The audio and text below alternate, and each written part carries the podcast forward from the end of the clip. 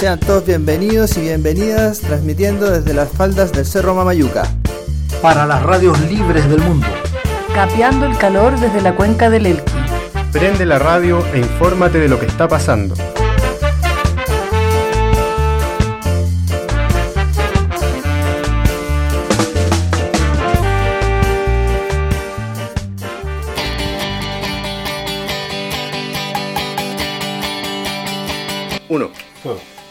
Estamos. Bienvenidos y Hola. bienvenidas. Hola, hola. empezado ya? pues estamos, Estamos al estamos aire. ya. Perdimos ¿No? toda la introducción. Ya, sigamos. Bueno, Vamos a hablar de constitución Constitución, todavía nos queda un poquito. y naturaleza. Agua y naturaleza. así es. Seguimos Eh, en el informándonos. conversatorio ya había gente que tuvo la duda, preguntó y se le respondió. ¿Qué pasó Sí. ahí? Sí, hubo varias dudas. Bueno, poner, pongámoslo en contexto un poco de qué estamos hablando para los radioescuchas que están recién sintonizando este programa. Eh, hicimos un programa anterior en el que, bueno, fue prácticamente un, resumen de un conversatorio que tuvimos acá en Vicuña con, eh, con dos chicos que vinieron desde Ovalle, del Choapa y del Limarí, en realidad venían los dos. Uno, un asesor de la constituyente Ivana Olivares, ¿no? Él es em, experto en temáticas del agua y fue ases- asesoró a, Ivana durante la, el trabajo que se hizo para, para la elaboración de la nueva constitución. Y un otro chico que es abogado ambientalista, eh, Víctor y Alan, ¿no? Se llaman los dos. Y bueno, nos reunimos en el Govinda, que prestaron el espacio, y ahí estuvimos conversando. Fue, fue bien productiva la tarde porque la, gente que asistió pudo hacer preguntas, se aclararon dudas, eh, se analizó y se reflexionó acerca de las distintas temáticas. ¿Te acuerdas de las preguntas que, que se hicieron, Dani? ¿Tú las tenés por ahí? Sí, hubieron varias preguntas. Una de las preguntas que después la vamos a escuchar, pero para seguir en este ejercicio de informarnos sobre este proceso histórico que viene pronto. ¿Cuándo tenemos nuestra Estamos a una votación? semana, exactamente a siete días. A siete días, a siete queda días. nada. Y este es un ejercicio que estamos haciendo para informarnos sobre, específicamente nos centramos en la problemática que tenemos aquí en el valle, porque hay- hay muchas dudas sobre eso, sobre qué va a pasar con nuestra agua. Eh, con esta nueva le- legislación que ya escuchamos de los consejos de Cuenca, la ANA, una nueva estructura que se está proponiendo, donde tenemos que conocer cómo va a operar. Y una pregunta que, que- que surgió desde, desde los vicuñenses que estuvieron ahí presentes fue cómo se regula el tema de las aguas subterráneas, que para, a ver, para que también sabemos que esa es un- una problemática que hay acá en el valle, ¿no? De la generación de pozos ilegales. ¿Nos pueden contar un poquito de esa problemática para que después nos vayamos a la pregunta y por qué surge? Bueno, eh, es un tema que lo hemos debatido ampliamente aquí en el por la ventana. Eh, la verdad es que hoy en día los pozos no son ilegales porque esta trampita que se generó a partir de la declaración de zonas de escasez hídrica y un decreto que sacó la DGA hace un poquito tiempo atrás permite que cualquier persona en este momento pueda estar haciendo pozos. Entonces no hay pozos ilegales. Mira qué interesante, porque justamente eso era lo que se, lo que planteaba el público, que era como, yo digo ilegal porque llegaban y se hacían pozos sin ninguna regulación. Claro, antiguamente se podría haber hablado de pozos ilegales. Bueno, pero todo eso yo creo que tiene, queda como un poco en el lenguaje y en el tema eh, que, tiene que ver con la con el código de aguas que nos rige ahora y estamos esperanzados en que todo ese lenguaje viejo ya deje de existir y ya no se hable de robo, por ejemplo, porque el agua no se puede robar porque no, no, no tiene, no tiene dueño en el fondo. ¿ya? O sea, el agua se puede usar y cosas que explicaron ahí. Eh, Estabas hablando post-apruebo. Sí, me adelanté un poco. Pero, pero lo de los pozos de eso, eh, mira, nosotros cuando empezaron a... O sea, quiero reiterar, es el tema de la declaración de escasez hídrica. Creo que por muchos años se ha ocupado esa declaración eh, para beneficiar a la, a la agroindustria principalmente, eh, a través de los bonos, de la inyección de recursos para financiamiento de, de tecnificación en riego. Del Entonces, chipe libre para hacer pozos. Claro, entonces como que les conviene mucho a cierto grupo, sector del, del- de la sociedad, que exista esta sequía, porque estas sequías significan eh, aportes de plata de todos los chilenos para que ellos puedan seguir Para eh, sus negocios. sosteniendo su negocio. Entonces, con los pozos pasó lo mismo. Y de hecho, como se agudizó la escasez hídrica, se, de- se hizo esta declaratoria, este decreto, eh, para que pudieran hacer pozos eh, donde quieran. Como que, bueno, hay algunas limitaciones ahí, pero la verdad es que tú- si tú tienes la plata, puedes hacer un pozo. Y, y dejémoslo en simple. Eh, los pozos que ya tenían, que estaban supuestamente regulados, o sea, no pueden secar la napa. Ahora sí. Como hay escasez hídrica y queda poca agua, sáquenla toda. Eso es en el fondo. Porque el pozo no tiene un límite de sacar. 6.000 litros por hora, ya. Saquen todo lo que quieran. 26.000 litros por hora. Lo que sea, lo que salga. Eso es peor, o sea, la, la- el decreto este de escasez hídrica le dijo a los regantes grandes, porque nadie tiene un pozo en su casa o en su huerto, eh, no hay límite para que chupen el agua de la napa subterránea. Saquen toda la que necesiten. Es chip libre para hacer lo que quieran. Exacto. Y Y, ahora, secar más toda la napa. y ahora entiendo por qué es una problemática que también se plantea desde la comunidad aquí. Sí, claro, eh, porque los viejos acá saben, perdón, es una manera cariñosa de de decirle a, Aquí, a los vecinos. aquí viejo no es uno un insulto Son a quien los no No, sabios, son es como el sabio, sí. Ellos saben lo que está pasando a nivel de acuíferos. po. Quizás ni siquiera conocen la palabra acuífero porque es muy técnica, pero entienden todo el tema de las aguas subterráneas. ¿Y qué es acuífero?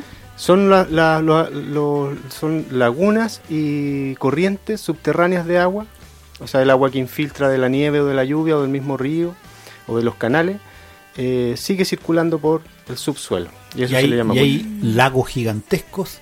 Bueno, había lagos gigantescos bajo los niveles de tierra, a 100, 200, 300 metros bajo la superficie de la tierra. Que es lo que en la historia de la tierra ha sido así: agua mezclada con tierra en cavidades profundas. Y eso es a donde llegan los pozos, que es un hoyo que pincha uno de estos acuíferos. Y de ahí se saca agua constantemente, parejamente todo el año.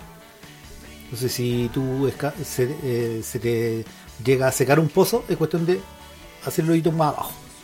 Igual me gustaría aprovechar que en la misma conversatorio habías mencionado de un pozo que existe aquí, a ver, no recuerdo el nombre, que consume mucha agua. ¿Te acuerdas del nombre que...? Polpaico. Ese es una empresa que está aquí, eh, estamos hablando desde Vicuña, hay un- una localidad que se llama Calingasta, sobre esa localidad antiguamente existía la comunidad San Isidro, que eran cachá de viejos, 120 y tanto, no sé cuántos, que le vendieron a un personaje, Cruz Barros, de Talagante, abogado, Opus Dei, 13.000 hijos, etcétera, etcétera, etcétera, UDI. Y en la época, curiosamente, de un alcalde UDI que había acá, él le pidió al consejo, consejos son todos los viejos que nosotros elegimos ahí para que estén en la municipalidad una vez a la semana haciendo una reunión, y el alcalde le cedieron a gratuidad prácticamente, porque lo que le pidieron a cambio es que hiciera un caminito por ahí por el lado de la quebrada de la quebrada Leiva. Leiva para arriba, que es al lado de la com- comunidad esta de Caningasta, eh, y en el Parque Los Pimientos, que es de todos nosotros, porque es municipal, etcétera, etcétera, etcétera, de bienes nacionales, no sé, pero no, no privado, hiciera tres pozos. Este, este compadre, Cruz Barro.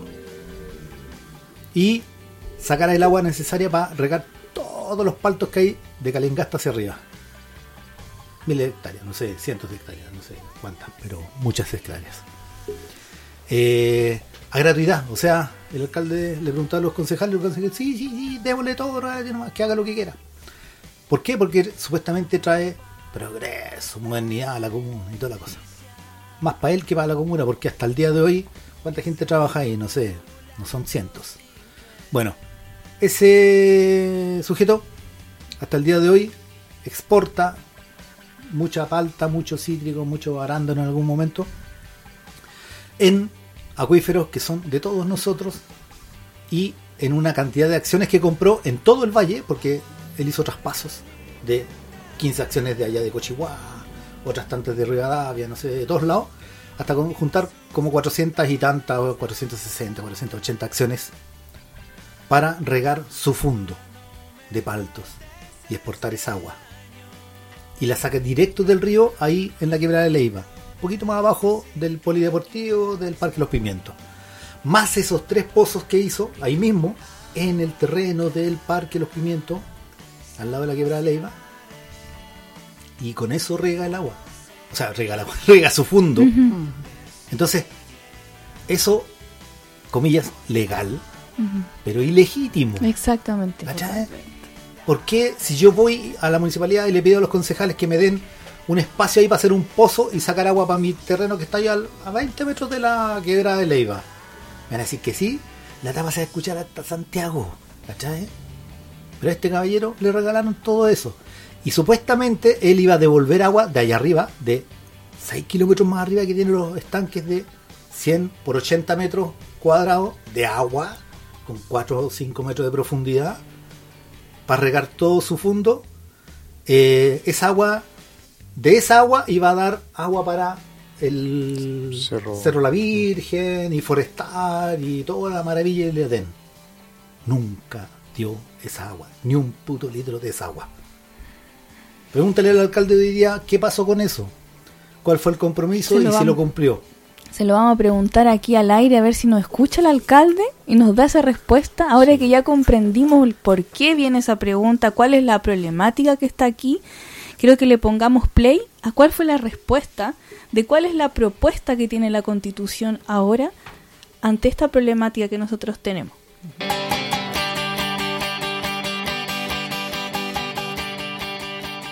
Yo estoy preocupado por los pozos que se hacen. Y realmente el que tiene cepillones hace un pozo y, y usa el agua como no hay ningún control. Sí, pues actualmente, actualmente el que tiene plata construye pozo y el que tiene plata compra derechos de agua. haz con lo mismo. A mí igual me salta una duda porque eh, si hay un fondo que tiene, con el nuevo sistema, digamos que se aprobó la constitución y ya todo funciona, y un fondo tiene 400 litros por segundo. Y, y, y yo, la señora, aquí tenemos 0,1 litros. Igual va a tener mucho más peso no sé cómo decirle, peso específico, la persona va a tener más. O sea, le- yo dudo que es el dueño de esa agrícola vaya a tener el mismo peso específico que la persona que tiene poquito. Claro. Eso yo me imagino que es resorte de la ley, pero que va, va a tener que estudiarse, pero así a primera se ve difícil. Porque si tenés 400 hectáreas cultivándose con tanta agua, va a tener más peso específico igual que cualquier pequeño. Entonces, Pero, pero si lo miramos por el lado de, de usuario, podríamos decir un usuario, un voto. Un voto, eso, eso claro. es lo que, claro, eso es lo que parece lógico, pero Claro, yo, yo lo veo, yo, yo creo que va a ser más bien como por, por obra, onda, cada canal va a tener su representación. Eh, y ahora el tema de- del peso específico que ellos tienen eh, va a tener que ser como de alguna manera equilibrado dentro del Consejo de Cuenca porque ahora nosotros no, no, no tenemos que pasar por ellos para poder representarnos en el Consejo de Cuenca. Actualmente es así, po, que- quien tiene más acciones es el que nos representa. Ahora no, pues nosotros vamos a poder organizarnos de otra forma y buscar a nuestros propios representantes para ir a disputarle el poder a estos tipos que no van a renunciar, van a seguir estando ahí. Eh, entonces, eh, ahí el, tema de cómo nosotros nos, logra- nos logramos organizar como pequeños usuarios para poder disputar la planificación hidrológica es súper importante. Eh, entonces, por eso yo digo, no, no, no, no tenemos que acá esperar que el 5 se solucionen nuestros problemas, sino que al contrario, el 5 de septiembre nos empezamos a organizar para poder disputar el poder, porque ahora sí podemos, eh, dentro de estos consejos de Cuenca. Ahora, respecto a la consulta que nos hacía el caballero acá, respecto a la, agua subterránea, eh, se dice acá que los consejos de Cuenca tienen jurisdicción sobre todo el ciclo hidrológico y eso comprende las aguas subterráneas también. Es uno de los aspectos más difíciles de regular el uso de agua subterránea porque está dentro de la propiedad privada. Pero como nosotros acá tenemos eh, la capacidad y las facultades para administrar el agua, vamos a tener que diseñar mecanismos para poder controlar eso. Por ejemplo, temas de policía del agua, podría ser a través de los municipios, eh, todo el tema de, la identificación satelital, pero en definitiva el Consejo va a poder sancionar o podríamos poner también tener un registro de todas las eh, empresas perforistas de la región y también poder ir controlando eso. O sea, ten- con esta constitución tendríamos las facultades para diseñar esos mecanismos. Acá nos lo señala cómo van a ser, pero eso es parte de cómo nosotros nos vamos eh, de alguna manera eh, apropiando de esta nueva institucionalidad y, qué tan eh, eh, creativos vamos a hacer para poder neutralizar todo ese tipo de malas prácticas. Y en la experiencia, por ejemplo, española, lo que más a ellos le ha costado es el tema de la regulación del agua subterránea. Entonces, para nosotros también es un gran desafío. ¿Y ¿Bajo qué concepto podrían estar aceptados los, pozos? Que una, un- qué sé yo, un propietario de un terrenito vea que es más factible para él hacer un pozo que no unirse a la, a la APR, por ejemplo. ¿Bajo qué concepto se podría hacer eso? ¿O está así como tajantemente prohibido? No está prohibido, ninguna tecnología está prohibida. ¿Y cómo se podría hacer para realizar ese pozo? ¿A, qué- a quién te dirige? ¿A quién le piden la autorización? ¿Cómo se hace? Consejo de Cuenca. Claro, o sea, quien te otorga la autorización es la agencia. Pero la agencia le pregunta al consejo si es que hay agua disponible, porque el consejo sabe cuáles son las aguas y la contabilidad de la cuenca. Ahora, ¿Se podría hacer? sí, sí pues se va a poder seguir haciendo. Sí, no, no, no, acá no hay prohibición de tecnología. En, definitiva, la tecnología no es ni mala ni buena, es cómo nosotros la ocupamos y cómo la controlamos. Pero el Consejo de Cuenca va a poder establecer reglas para esa construcción de pozos. Por Es ejemplo, lo que hasta ahora se ha hecho siempre que cualquiera se puede hacer un Sí. pozo. El problema es que en grandes cantidades, o sea, la agroindustria hacen pozos con una cantidad de litros por segundo que son las que principalmente han vaciado los acuíferos. Claro. claro. Para controlar eso, no la población o la parcela que es un pozo de uso eh, familiar. Claro. De subsistencia. Claro. No, eso no es un gigantesco daño. Claro. Ahora, miles de parcelas y todo se vuelve a parcela, a lo mejor ahí también hay que controlar. Pero hasta ahora, por lo menos, eso no es el gran daño. El gran daño es que un fondo saque muchos más litros por segundo que 400 acciones que tiene solo de pozos. Como por ejemplo, Agropolpaico aquí al lado. Ellos tienen tres pozos Sí. y de los tres sacan mucha más agua que del río directamente. Y del río nomás tienen 400 acciones, 460. Entonces imagínate cuánta agua sacan directo del acuífero. Claro. Claro, en definitiva yo diría que el Consejo de Cuenca es como una instancia en la cual nosotros vamos a poder diseñar mecanismos, el que se nos ocurra, para poder neutralizar este tipo de abusos. Porque ahora se puede, podemos regular el, el uso del agua. Ya no, la, ya, no, ya no es esta idea de que la propiedad es inviolable. Ahora eh, es la cuenca en su conjunto la que determina cuáles son las mejores medidas para poder controlar y regular los usos. Y además para conocer cuánta agua disponible hay en el territorio. Porque hoy día sabemos realmente cuánta agua hay. Porque esa información la manejan precisamente las juntas de vigilancia. Pero, pero no hay una planificación además territorial en relación a esa agua disponible. Es distinto precisamente a que una agencia que sea pública y que tenga un objetivo precisamente participativo, para, en donde todas y todos quizás vamos a poder preguntar y decir, oiga, ¿y efectivamente cuánta agua hay acá disponible?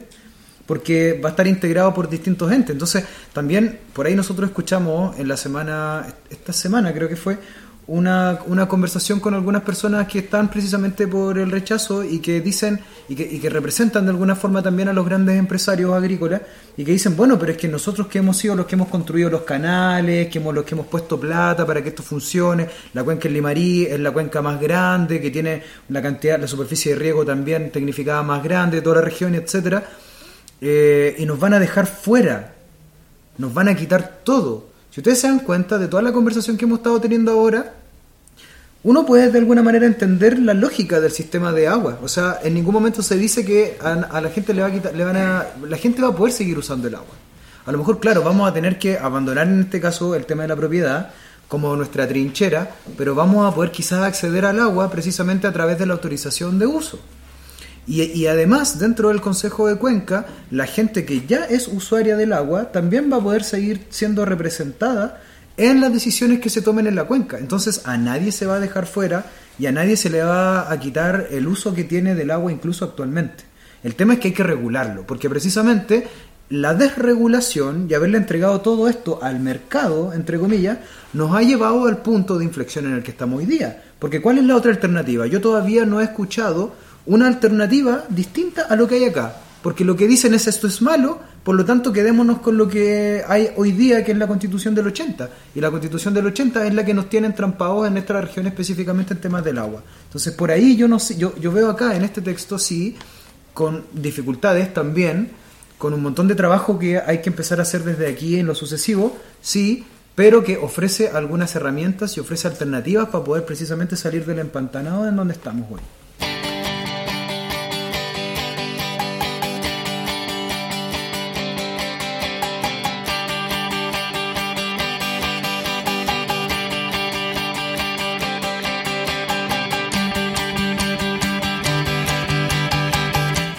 Vuelto entonces de escuchar ese audio de lo que fue el conversatorio con los asesores del proceso constituyente eh, y bueno, no sé qué les pareció, eh, hay un tema ahí que, que lo conversábamos antes de, de que no, no existía hoy en día suficientes estudios para poder em, medir las cantidades de agua subterránea o de los acuíferos, lo que hablábamos antes.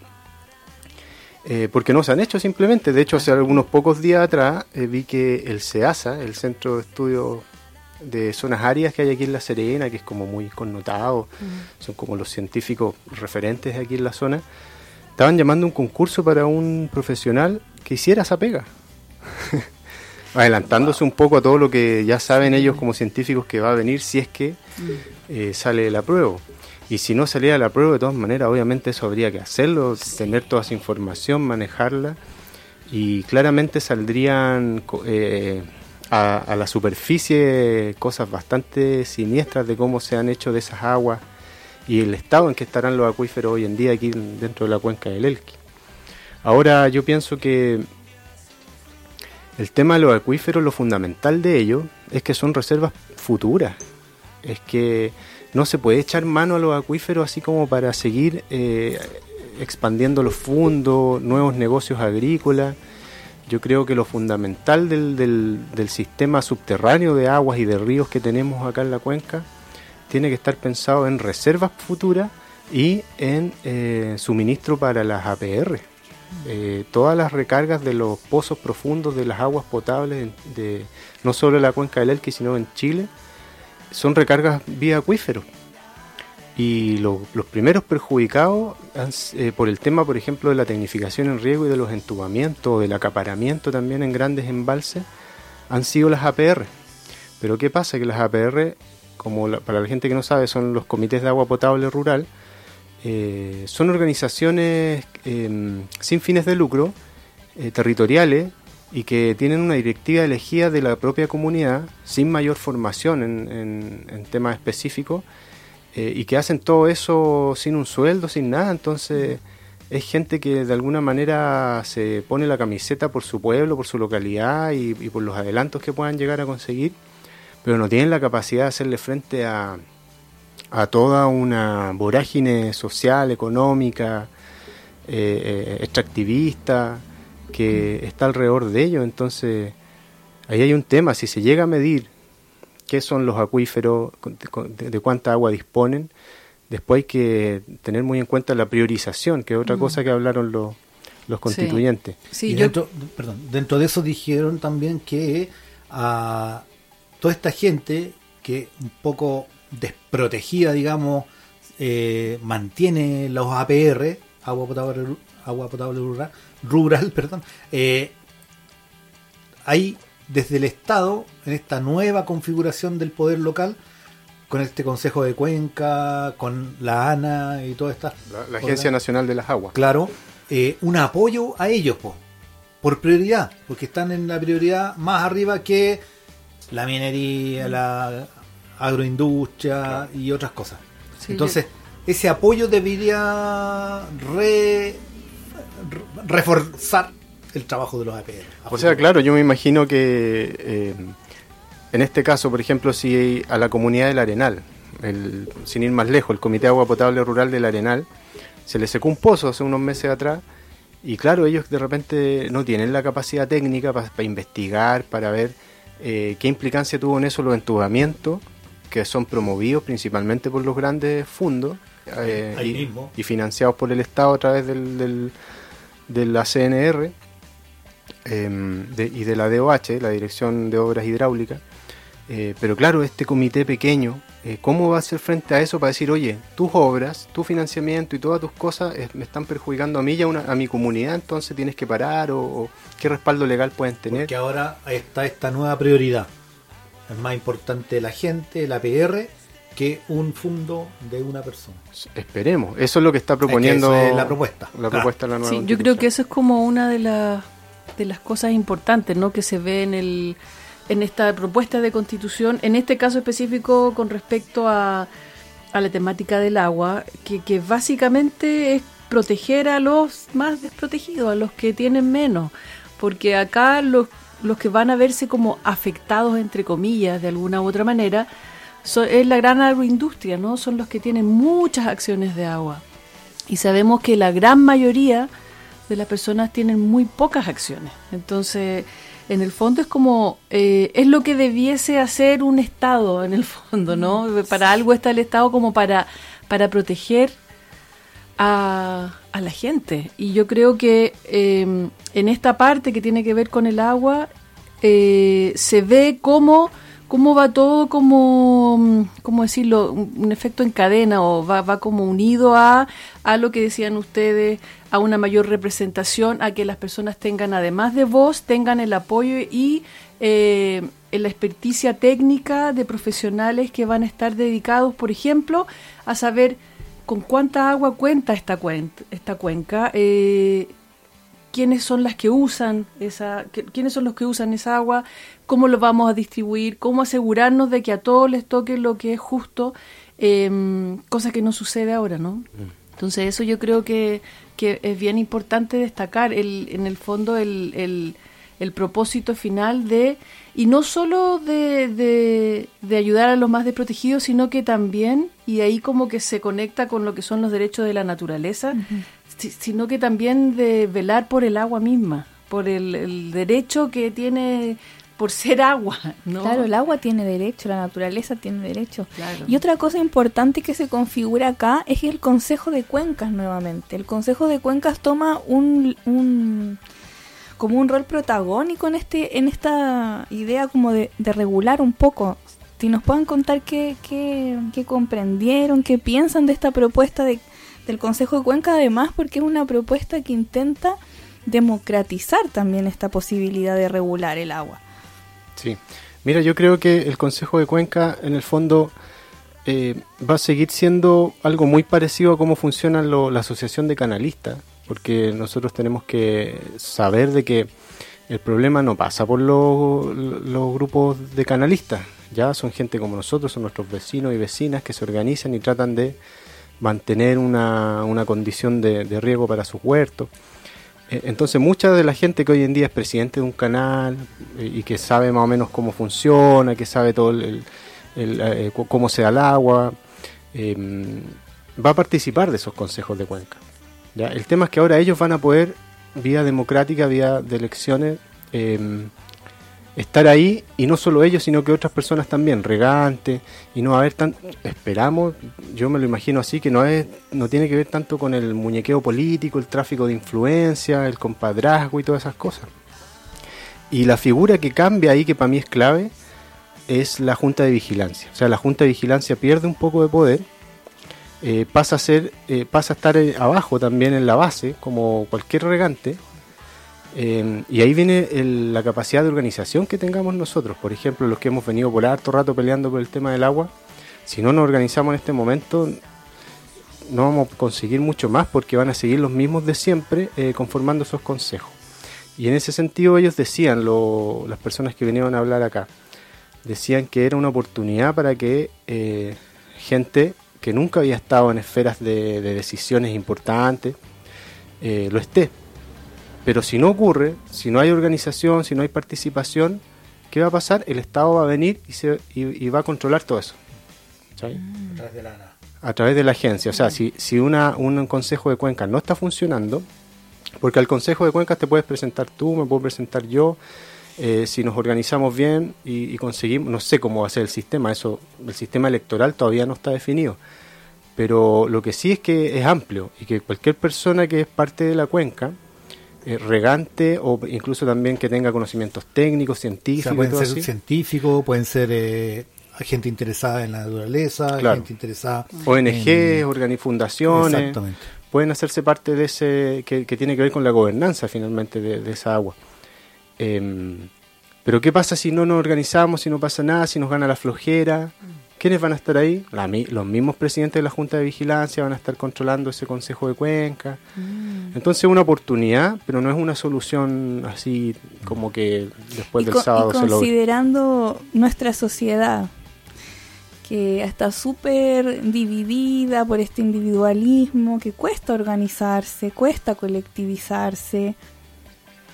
¿Qué va a pasar ahí? No sé si a- no sé si el Consejo de Cuencas tendrá personas que van a apoyar, así como gestores comunitarios que apoyen la organización territorial. Porque la realidad organizativa de cada territorio es bien distinta, en el contexto en el que estamos está bien digregada. Bueno, hay que, hay que esperar a que se baje esto, que no lo va a bajar ni los constituyentes ni la constitución, porque la letra chica de estas leyes grandes, porque la constitución no puede definir la, la bajada al territorio de cada una de estas cosas, solo abre las posibilidades. Y esa, ese abrir de posibilidades es lo que nos interesa, de que ya no sean los mismos de siempre los que deciden, sino que esté más a- abierta la posibilidad de que participe más gente, por ejemplo, como decía Cristian. Pero también esa gente es la que va a tener que asumir ese trabajo. Una- un trabajo, una responsabilidad. Una responsabilidad que no es menor. Pero yo creo que sí, habemos gente que está muy interesada en eso. Yo creo que va a pasar en algunos territorios más que en otros. Hay territorios en que el agua no es tema y ahí a lo mejor la ANA va a tener que asumir el control, la gestión del agua. Ujú. Y bueno, ya te adelantaste también a escuchar ahora eh, un, un segundo comentario, un- una segunda palabra de un vecino que pone ese tema sobre la mesa, ¿no? ¿Qué va a pasar después? ¿Qué va a pasar después del apruebo? ¿Cómo se viene el proceso? Así que pongámosle play para que también después discutamos esto. Es una consulta que a nivel general, de no, solo- no solamente específico con el agua, sino con la constitución y con el proceso de la constitución, porque esto, si me aclara, se sanciona el 4 de septiembre, el día 5 ya estaría siendo eh, efectiva. y se empieza a ejecutar Tiene que cumplir con todo un trámite eh, en el Congreso hasta su publicación. Se tiene que promulgar primero, que es que la sanciona el Congreso y después se publica. Y, y eso hay fechas específicas, pero no, no podría así Pero tiene un decirlo. año que ser como- Debiera ser dentro de este año, hasta la publicación. Y dentro de eso, de todo lo que estamos hablando del agua, eh, o de lo- todo lo que aparece ahí en ese libro, eh, ¿qué pasa con lo modificable? Porque justamente las personas que están en el Congreso son estos dueños del agua que, que nombraron recién. Bueno, que los restables, los luxis, son todas estas personas que están... ¿Qué pasa con la modificación, por ejemplo, de, de, de estas personas en el Congreso hacia esta, esta propuesta de constitución que supuestamente se aprueba? Claro, ese yo creo que es un tema que la política debe resolver y que nosotros organizadamente también vamos a tener que participar. O sea, vamos a tener que ejercer presión a nuestros actuales parlamentarios para que nos bien nos representen en, la, discusión de esta ley. Eh, pero eso es como parte de, la democracia y es, parte también de, lo que siempre se dijo que la constitución no podía cerrar ningún tema. Eh, entonces, yo hoy día no les puedo dar como la certeza de cómo va a quedar la ley, pero sí les puedo decir que se establecieron eh, como cláusulas específicas para encaminar esta cuestión. Por ejemplo, el tema de la temporalidad, la incomerciabilidad, el uso razonable, el uso efectivo, son todos conceptos que, el legislador sí va a tener que considerar. No, y, y, mm, esas cláusulas que de alguna manera igual tratan de generar un marco que no se pueda deformar, por ejemplo, las prioridades. Claro, también. Eh, eso les quería preguntar si esas prioridades después desde la redacción legal eh, las pueden modificar, pueden cambiarlo o incluso los consejos de, de Cuenca también tienen que estar eh, supeditados a ese- esas prioridades, ¿cierto? Exacto, sí. Al menos todo lo que está escrito acá en la Constitución, en el Estatuto eh, de las Aguas, está protegido con eh, referéndum ratificatorio o dos tercios. Claro. Eh, y esa fue también una ganada dentro de la Comisión de Armonización. Lo mismo para el tema del derecho humano al agua potable y saneamiento, al estar dentro del capítulo de derechos fundamentales y también el derecho a la alimentación, también está protegido con la cláusula de, de cuatro séptimos y referéndum o dos tercios si es que, si es que lo, lo- lo alcanzan, pero actualmente el Congreso no alcanza dos tercios a favor de la derecha. Entonces también eso es como un, Oye, un seguro que nosotros tenemos. ¿Y las APR entran por saneamiento o por derecho al agua? La, la Uso APR entran eh, eh, dentro del uso prioritario en el artículo de el derecho humano al agua potable y saneamiento. Y el contenido del derecho al agua potable y saneamiento lo encontramos en el capítulo de derechos fundamentales, en el artículo 57, que dice que toda persona tiene derecho humano al agua y al saneamiento suficiente, saludable, aceptable, asequible y accesible.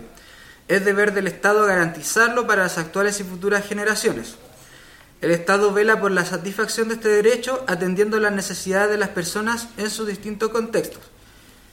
Ya, esta cuestión, cuando nosotros hablamos de garantizar, sabemos que lo puede garantizar un privado, o lo puede garantizar el Estado, o lo puede garantizar la PR. Entonces, así planteado como solamente el derecho al agua potable y saneamiento, era muy amplio, por eso los convencionales de la Comisión de, eh, de Naturaleza establecen en el artículo 141 que el Estado deberá promover y proteger la gestión comunitaria de agua potable y saneamiento, especialmente en áreas y territorios rurales y extremos en conformidad con la ley. Entonces, esa también fue una cláusula de protección que de hecho fue levantada por Gloria Alvarado, que es una dirigente de tema de agua potable, para también eh, proteger que el derecho humano al agua potable y saneamiento, al menos en áreas rurales, no sea cooptado por las empresas sanitarias. Sí, y ahí también hablando de las APR, la disposición tra- transitoria 36 también habla del tema de la redistribución que estábamos ah, hablando antes, ¿cierto? Que las personas que tienen más agua van a ser quizás objeto de una redistribución de, de esas aguas. Y, mucho se dice que precisamente esa redistribución va a dejar sin agua a los pequeños campesinos o va a dejar sin agua también a las asociaciones de agua potable rural. Y eso también es falso. Porque de hecho en la 36 como les comento de, de la transitoria, dice la Dirección General de Aguas o la Agencia Nacional del Agua, según corresponda, de manera gradual, progresiva y con sentido de urgencia, o sea, tampoco va a ser así a rajatabla de una, de una noche a la mañana, y con sentido de urgencia, realizará el proceso de redistribución de los caudales de las cuencas con el apoyo respectivo de los gobiernos regionales para garantizar los usos prioritarios reconocidos en la Constitución. Y después en el número segundo dice, esta redistribución no se aplicará a pequeños agricultores, comunidades, asociaciones y personas indígenas, gestores comunitarios del agua potable rural y otros pequeños autorizados. O sea, específicamente esta constitución lo que hace es cuidar a los que tienen menos y cuidar a los que precisamente están en una posición desmejorada respecto a aquellos que tienen más. Entonces, cada vez que escuchemos ese tipo de cosas, ya sabemos que existen distintas, distintas disposiciones en la Constitución o en la propuesta que nos permiten precisamente sostener lo contrario. Sí. Oye, eh, bueno, eh, ya vamos a ir cerrando un poco para no abusar del tiempo de ustedes que tienen que viajar y, también porque cansa un poco estos temas, no son fáciles de, de digerir. Pero no quería que nos fuéramos sin antes hablar un tema que a mí en lo personal me, me llama mucho la atención, que tiene que ver con la naturaleza como sujeto de derecho. Eh, algo que se inició en otros países y que se planteó mucho, se discutió mucho dentro de la convención, pero yo no sé a qué puerto llegó finalmente eso en el escrito. No sé si me podrían hablar un poco de eso y explicar qué significa también. Sí, yo creo que esto es de las cosas más bonitas que tiene este texto. Es algo que de verdad nos lleva como hacia otra forma de entender la vida o, o de entender nuestra realidad, entre comillas. En el artículo 103 quedó establecido que la naturaleza tiene derechos. ¿Y, y cuáles son esos derechos que tiene la naturaleza? Tiene derecho a que se respete y se proteja su existencia. A la regeneración, a la mantención y a la restauración de sus funciones a los equilibrios dinámicos que comprenden los ciclos naturales, los ecosistemas y la biodiversidad. El Estado debe garantizar y promover los derechos de la naturaleza. O sea, es cuando nosotros pensamos eh, en el río en el río Hurtado, que es acá de la, de la región, el río Hurtado desde el tranque Recoleta hasta donde nace el río Limarí, porque el río Limarí nace del río Grande con el río Hurtado, justo ahí donde está Ovalle. El brazo del río Grande viene siempre con agüita, que es el que viene desde el tranque de Paloma. Pero del brazo del tranque Recoleta, desde el tranque hacia abajo, no tiene agua hace fácil 20 años. Entonces, nosotros creemos que ese río tiene derecho a tener su cauce. Esta disposición lo que, lo que nos permite es precisamente poder luchar porque el río tenga su cauce, porque tiene derecho a mantener su función ecológica, a que sea regenerado, que sea mantenido y a que se restauren sus funciones y equilibrios dinámicos.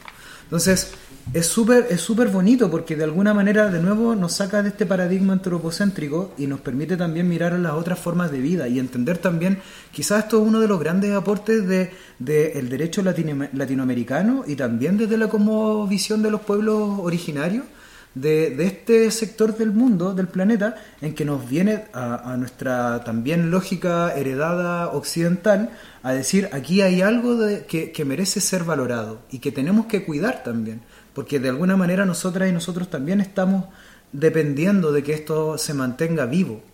Entonces reconoce precisamente este derecho de la naturaleza y que puede ser alegado precisamente en cualquiera de los bienes comunes. Y también para eso es importante decir, antes que se nos acabe el tiempo, que esta constitución o esta propuesta también crea una defensoría de la naturaleza, que va a ser una institución así como la Defensoría de la Niñez, que también va a ser independiente, autónoma, va a tener patrimonio propio, que además va a estar descentralizada, o sea, va a haber una oficina de, de, de Defensoría de la Naturaleza por región y que además el defensor de la naturaleza va a ser una persona que no van a escoger los políticos, sino que va a ser propuesta por la sociedad civil, o sea, una persona quizás que sea destacada dentro de nuestra comunidad y que precisamente tenga una vocación de defensa de la naturaleza o que ya tenga cierta experiencia en eso, va a poder ser la persona que nos represente.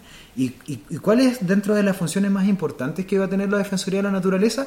Es precisamente fiscalizar tanto a los organismos públicos como también a los privados para que se cumplan y se respeten los derechos de la naturaleza. Y en el caso que tanto un, eh, un organismo público como un privado afecten algunos de los derechos de la naturaleza, la Defensoría de la Naturaleza va a poder recurrir ante los tribunales precisamente para que se restablezcan esos derechos de la naturaleza, cosa que hoy día no podemos hacer. Porque, por ejemplo, hoy día el único derecho que tenemos hoy es a vivir en un medio ambiente libre de contaminación.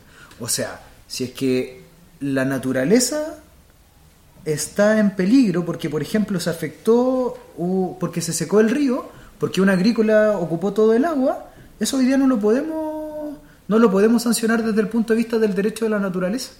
No lo podemos perseguir. Entonces también, eh, insisto en este punto, como que nos saca del foco de, lo, de la visión antropocéntrica, sino que permite precisamente integrarnos realmente como un ser vivo que depende de la naturaleza y al cual, a la cual debemos también cuidar y contribuir a protegerla. Esa defensoría no puede sancionar, sino que solo recurrir a tribunales para defender una causa tiene distintas atribuciones. Tiene distintas atribuciones la Defensoría de la Naturaleza. Eh, específicamente lo que se plantea eh, en relación a la, a, la, a la, acción que tiene para poder eh, ir a los tribunales, yo creo que es algo súper importante. Por ahí algunas personas han dicho que eso, eso va a significar, que eso va, eso va a significar, por ejemplo, una sobre judicialización de, de, de temas ambientales eh, y que implica también un gasto para el Estado, pero lo que esa discusión no aborda o lo que no dice es que precisamente hoy día muchas personas estamos pagando las externalidades negativas de los ejercicios productivos que se hacen en el territorio. Sí. Sí, con respecto a eso, por ejemplo, en las grandes agrícolas, yo vivo al frente de una, sí. eh, y mi papá tiene abejas. Sí. Entonces, pues eh, ellos los mismos canales suban el, el agua, Sí. nos llenamos de, eh, tuvimos plagas de ratones, plagas de cucarachas, Eh, y al frente tiran agrotóxicos, afectan a los peces, tenemos también un, un estanque con peces, afectan las abejas. Antes, antiguamente habían eh, murciélagos y donde eh, tiran también, eh, aplican inse- insecticidas, Sí, ¿cómo se llama? sí, pesticidas. Eh, matan eh, todos los seres vivos que alimentan a estos, a, a estos seres que viven en la naturaleza. Claro. Y además que también nos contaminan a nosotros.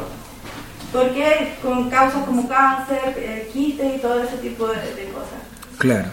Hoy día, por ejemplo, la constitución vigente podrían a través, y que yo- podría a través del derecho que existe hoy día, del artículo 19, número 8, se podría pelear, por ejemplo, en la Corte que ahí hay un daño ambiental, en tribunales ambientales, pero también se podría pelear a través de un recurso de protección, precisamente que, usted- que el derecho a vivir en un medio ambiente libre de contaminación está siendo vulnerado por esta agrícola con todas esas prácticas. Lo difícil de eso es que uno tiene que, uno como ciudadano, tiene que empezar a fiscalizar y a empezar a tener, a reunir las pruebas para después presentarlas ante los tribunales. Entonces, eso hace que muchas veces eh, este tipo de acciones no prosperen, porque a veces no tenemos los conocimientos técnicos o a veces tampoco las comunidades o las mismas personas tienen la- los recursos para contratar a un abogado o una abogada especializado en temas ambientales que por lo que por lo mismo por ser un área de especialización del derecho tampoco son tan eh, reducidos los honorarios de, esa- de- de esos profesionales. Entonces, ¿qué hace la Defensoría de la Naturaleza? Precisamente va a poder tutelar y patrocinar este tipo de situaciones y presentarlo ante las autoridades correspondientes. Por ejemplo, se dice que dentro de la, en el artículo 149, que dentro de sus atribuciones ya les comenté fiscalizar a los órganos del Estado y también a los privados. Después se dice formular recomendaciones en materia de su competencia. O sea, cuando se está haciendo un plan y programa o un, o un, o un instrumento de planificación territorial, la Defensoría de la Naturaleza va a poder dar su opinión en relación a las recomendaciones ambientales que ve para el territorio. También va a poder tramitar y hacer seguimiento a los reclamos precisamente sobre vulneraciones de derechos ambientales y derivar su caso. Por ejemplo, lo que usted me está diciendo, hoy día uno no tiene dónde ir a denunciarlo. En- en- con esta institución, la Defensoría de la Naturaleza va a poder recibir esa denuncia y si es que estima que no es de su competencia y es del SAC, por ejemplo, podría derivar al SAC. Si es que estima que es de su competencia, podría, como dice después el artículo, el, numeral siguiente, deducir acciones constitucionales ilegales cuando se vulneren derechos ambientales y de la naturaleza. O sea, va a poder recurrir a tribunales. Y después promover la formación y educación en derechos ambientales y de la naturaleza. O sea, también va a tener una función de educación y los demás que encomienden la constitución y las leyes. Entonces también por otro lado esta institución es súper importante porque precisamente no viene solo a tutelarnos a nosotros en, re- en relación a que tenemos un derecho a vivir en un medio ambiente libre de contaminación, sino también a proteger los derechos de la naturaleza, en este caso por ejemplo de las abejas. Es muy bueno porque resulta que a nosotros, y de hecho hace unos 6, 7 años atrás, eh, el problema que lo puedo es que la, que la gente que vivimos, nosotros mismos podríamos ser los fiscalizadores, nosotros sabemos lo que pasa en nuestro pueblo, sabemos quién hace un, quién un pozo, quién está robando agua. O sea, no tienen necesidad de que anden tantos fiscalizadores. Ellos pueden recurrir a uno de nosotros de la comunidad y, cualquiera le puede dar esa información. Nosotros la otra vez estábamos viendo de que cuando fueron a hacer unos paranormales hacia empeza- empezaron a emparejar quebrar. Vinieron técnicos y todas las cuestiones que dijeron que, y no lo hicieron caso a nosotros, a los más viejos que decían, oye, pero si el día la, la naturaleza es muy sabia, va a buscar su este. Y cayó un pequeño aluvión y después dijeron, oye, tremendo, nunca había llovido así, dos otras veces había llovido igual, y se vino y casi perdimos el pueblo. O sea, Claro. entonces, eh, esa parte también deberían tomarlo bien en cuenta, oye, eh, que en los pueblos la gente sabe, sabe qué es lo que necesitamos, sabe lo que está pasando. Entonces, no es, es necesario, por eso una, nosotros quizás no sabemos hacer el informe, pero hay personas, así como usted, el abogado, qué sé yo, que pueden hacerlo, o sea, pero tomar nuestro, nuestra opinión. Nos falta eso. Ese, ese, ese, que está, ese eslabón que nosotros no lo tenemos, pero, pero tenemos el conocimiento, tenemos la sabiduría de nuestro pueblo, de lo que pasa en nuestro pueblo. Claro, ahora, por decir, este que hubo, empezaron la- los canales, los canales que son, para nosotros eran como drenes, ahora se entubaron. ¿Qué pasa? Que ahora los viejos allá de Muyay puso, se estaba llenando de agua allá en Puyén, el canal se estaba llenando de arena, puso puro eh, cuestiones con arena, saco de arena y lo tiró por la calle para abajo. Hizo tremendo problema para acá abajo. Pero ahí no tenemos nuestro fiscalizador, o sea, los fiscalizadores, y de repente tenemos que meter la, la pluma de repente, porque es la única manera que a veces nos inquietan. De hecho, hemos parado dos, dos, dos cuestiones de canal, de, de así forzosamente, pero ellos nunca eh, vienen, vienen así con las manos limpias, siempre vienen metiéndolos así como, ¿quién es mejor para esto? ¿quién es mejor acá? No nos preguntan nada, pues llegan. Claro. Yo, yo en ese caso eh, podría comentar que la diferencia de la antigua constitución con la propuesta de nueva constitución es precisamente que nos toma en cuenta. O sea, actualmente todo el, el- la administración del agua es resorte de los privados y de los dueños del derecho.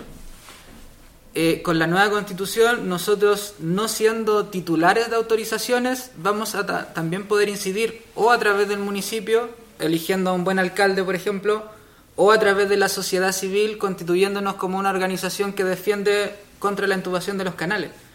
Y nos van a tener que escuchar. Y la, y la DOH, cuando plantee eh, planes de, eh, de mantención de ríos o mejoramiento de ríos, como ellos les llaman, también va a tener que primero considerar el equilibrio de los ecosistemas y va a tener que también responder a las observaciones que les pueda eh, plantear la Defensoría de la Naturaleza.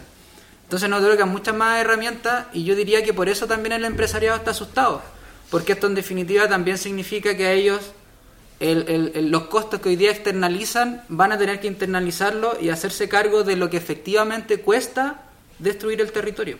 Porque hoy día quien está pagando esos costos somos nosotros, no son ellos. Bueno, eh, agra- ah, por favor, dale. Última pregunta. Eh, especificar qué, a qué se refieren con saneamiento. ¿Cuáles son las acciones que pueden... ¿Del agua potable y saneamiento?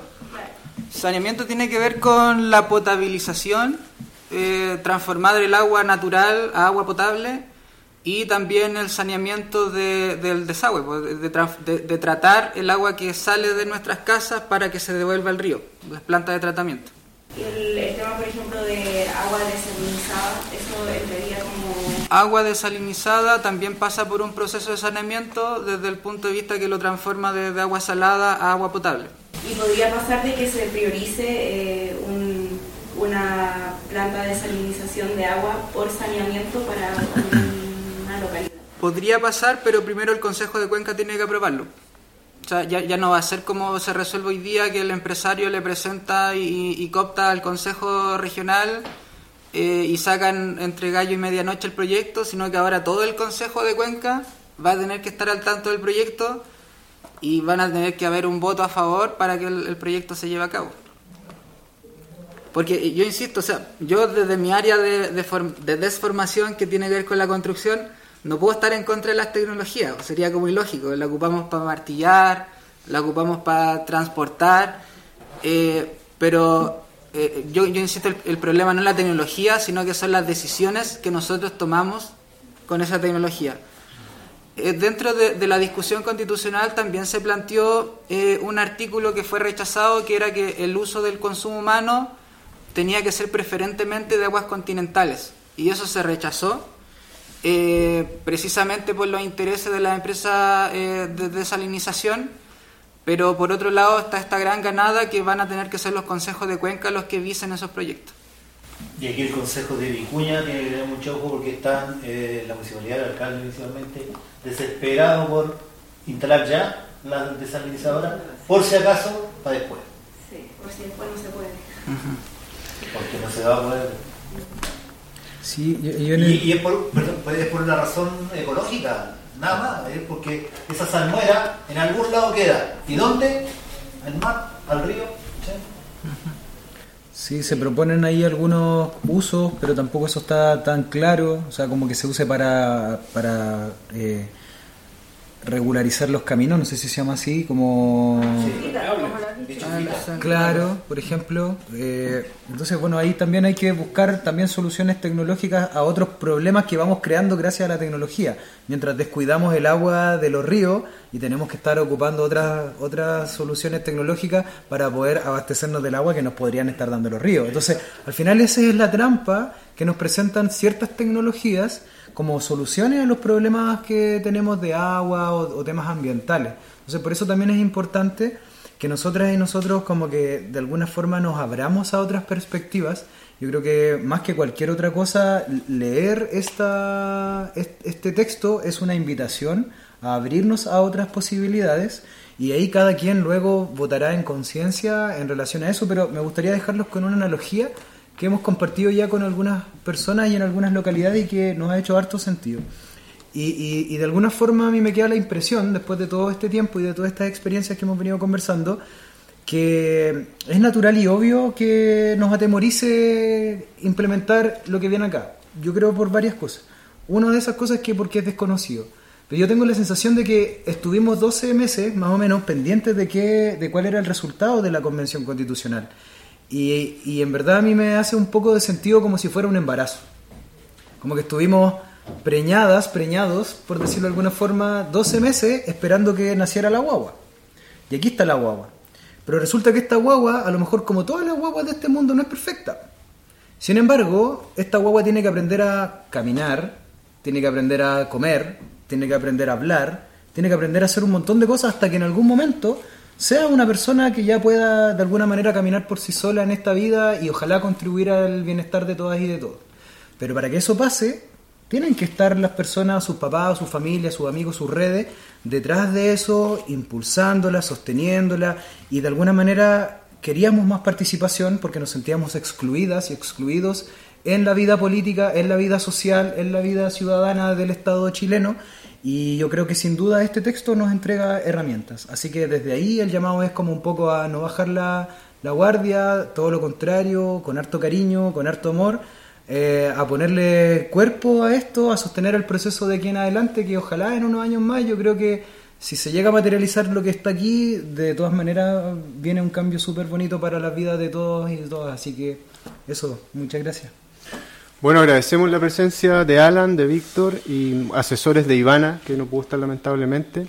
Eh, también agradecemos la presencia de todos y todas ustedes. Eh, creo que nos vamos con mucho que pensar y analizar y conversar sobre todo con nuestra gente y nuestros vecinos. Eh, y bueno, nos estamos viendo próximamente. Eh, gracias, gracias a todos y todas. Gracias a ustedes.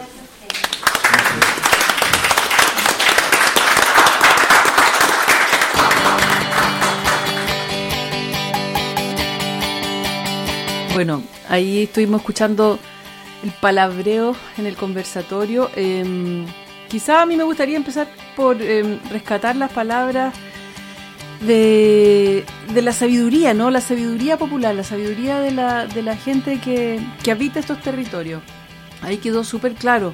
Eh, ¿Por qué no nos preguntan a nosotros? Si nosotros igual sabemos, los viejos de acá sabemos.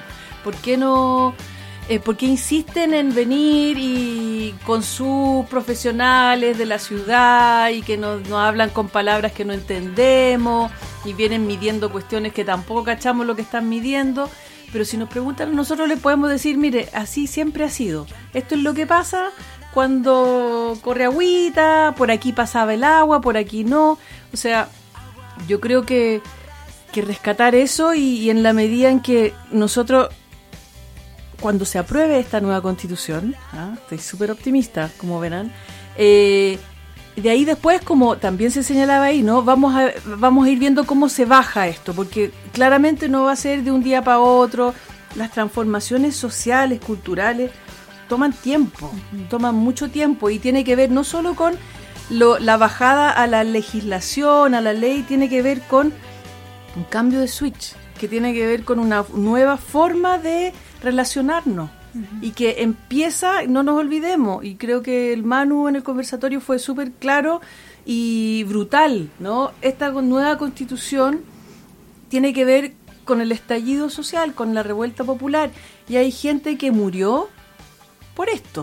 O sea, estamos en esto ahora gracias a, a que mucha gente fue muy generosa con sus vidas, por decirlo de alguna manera, ¿no? Eh, que se atrevió a salir a protestar, a denunciar, a demandar cambio, y estamos en esto ahora gracias a, a ellos también. Entonces, no hay que olvidar eso y no hay que como minimizarlo tampoco, yo creo, porque se nos olvida y ahora estamos como entrampados en, el cagüín de que los constituyentes se la farrearon que esto otro no, y que esto sí, y que el país está dividido. No, tratemos de, acordar esa, de acordarnos de esa mística, ¿no? ¿Por qué llegamos a esto? ¿Por qué después de, o sea, si, si nos hubiesen preguntado hace cinco años, eh, estábamos haciendo el programa que iba a haber una nueva constitución, nadie habría creído. ¿Cómo? ¿Cómo va a darse? ¿Cómo, cómo va a cambiar tanto para que pudiésemos estar hablando de esto? ¿no? Entonces yo creo que, que por ahí un poco, eh, eh, darse cuenta de que claramente no va a ser de un día para otro y lo que sí es importante es, es mantener la participación, es mantener esa, esa mística y mantenernos informados y súper lúcidos y atentos a lo que está pasando para que no nos vayan a engañar, para que no, no quedemos fuera en el fondo. A mí eso me parece interesante, Ale, lo que tú dices, porque, claro, está bien, hay un Estado que genera leyes, leyes que nos competen, que regulan nuestra, nuestra cotidianidad en todos, sus, en todos sus colores, pero también tenemos que romper con esa lógica, tenemos que ser más activos, como decía ahí, eh, no esperar, sino que estar organizados, también como la invitación que nos hacen desde el Consejo de Cuencas. Como tú bien planteas, esto es un proceso, pero esto es un proceso que hoy nos plantea una, un desafío y una responsabilidad. Porque no se, no se trata solo con ir a votar y decir apruebo, sino que es todo el proceso de cómo yo me hago cargo de la vida que quiero llevar y cómo yo me organizo para que efectivamente esto me represente en el tema de la participación es súper importante. Entonces aprovechar también esto para hacer un llamado a que finalmente también esto sea algo que sea un compromiso de cambiar paradigmáticamente un modelo, un país que no puede ser solo cambiado desde arriba, tenemos que nosotros también ser parte de ese proceso. Sí, yo me quedo un poco respecto a la pregunta esta de, de cómo se va a bajar todo esto. Me quedo con algo que dijo el abogado, con lo que dijo Alan, de que finalmente este librito, esta nueva constitución era como una guagua que, que había que criar. Y es muy ingenuo pensar de que una guagua va a nacer caminando. Mm. Tiene que aprender a caminar. Pero el primer paso, que quizás es uno de los más importantes, viene siendo lo que va a pasar el sábado. Eh, este primer paso. Y luego de eso va, puede que vengan porrazos, pueden que vengan muchos problemas. Pero hay que seguir criando esa guagua, no se le puede dejar abandonar, ¿cierto? Ay, tiene una pa- paternidad y maternidad activa. Es ¿o una no? analogía que él, que él hizo que, Sí. que me hace sentido y, y también pues de no ser tan ingenuo entre nosotros, de que, de que una vez aprobado esto, de que no, no, no todo se va a dar color de rosas y, y- y van, a, van a existir los cambios profundos que nosotros esperamos. O sea, ninguna revolución se hace de un día para otro, se hace a pequeños pasos, lento creo yo. Y hay que estar ahí, sí, pues, hay que estar ahí como buenos padres y buenas madres. Marcelo, tus palabras, por favor. Yo digo que... Apruebe. Porque esta vez no se trata de cambiar un presidente. Será el pueblo que construya un Chile muy diferente. Eso es, no se Ahí trata solo de... Ahí los dejamos, entonces. No se trata Pongámosle solo de ir a votar por votar, sí, eh, claramente. Es, es bastante más, más profundo y más importante. Exacto. Ya, pues bueno, igual está el llamado ahí a las nuevas generaciones a que se hagan parte de esto y, y ahí nos veremos entonces, las caras. Eso. Nos despedimos. Nos despedimos, Ay, nos esperamos despedimos, que este programa haya sido un aporte para lo que es importante, informarnos, conocer eh, y luchar contra la desinformación que ha habido en este tiempo, las campañas del terror. Eh, creo que son cosas que igual es importante evidenciar de esta primera guaguita que, que llegó de, esta- de esa manera. Imagínense cómo va a ser. Así que tenemos que estar bien unidos y esperamos para quienes nos escuchan eh, que este sea un aporte a la reflexión, a- al voto y a, la, y a la- hacerse parte de este proceso que nos compete a todos. Muchas gracias.